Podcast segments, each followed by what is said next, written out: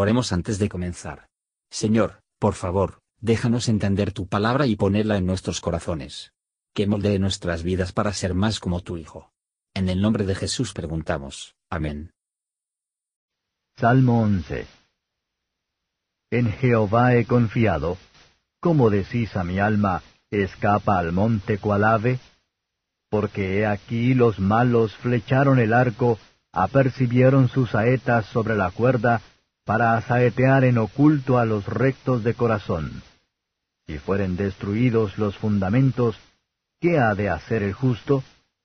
Jehová en el templo de su santidad, la silla de Jehová está en el cielo. Sus ojos ven, sus párpados examinan a los hijos de los hombres. Jehová prueba al justo, empero al malo y al que ama la violencia, su alma aborrece. Sobre los malos lloverá lazos, fuego y azufre con vientos de torbellinos, será la porción del cáliz de ellos.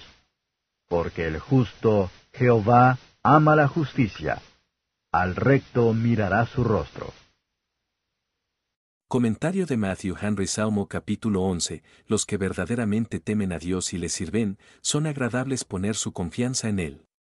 El salmista, antes de que él se da cuenta de su tentación a desconfiar de Dios, graba su resolución a confiar en Él, como aquel por el cual fue resuelto a vivir y morir. El creyente, aunque no aterrorizada por sus enemigos, puede tener la tentación, por los temores de sus amigos, a abandonar su puesto o negligencia de su obra. Ellos perciben el peligro que corría, pero no su seguridad, le dan un consejo que los sabores de los procedimientos del mundo, más que de la sabiduría celestial. Los principios de la religión son los cimientos sobre los que se construyen la fe y la esperanza de los justos. Estamos preocupados de mantener estos fuertemente contra toda tentación de la incredulidad, para los creyentes se pueden deshacer, si no hubieran Dios para ir a Dios para confiar en, y la felicidad futura que esperar.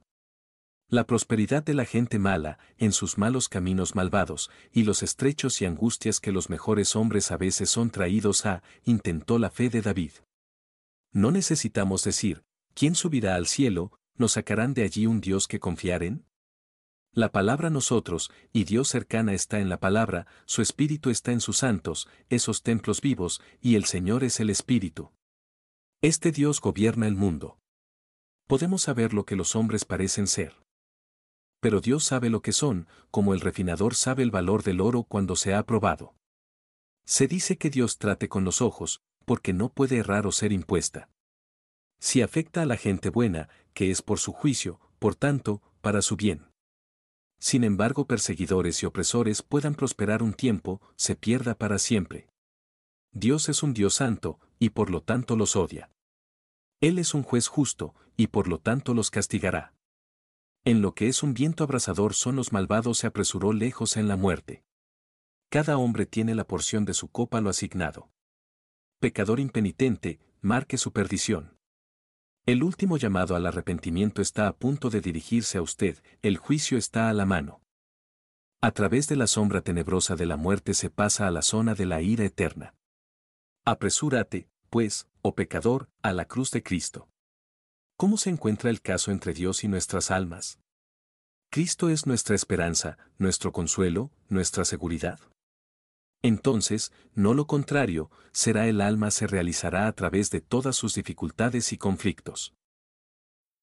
Gracias por escuchar y si te gustó esto, suscríbete y considera darle me gusta a mi página de Facebook y únete a mi grupo Jesús Answers Prayer.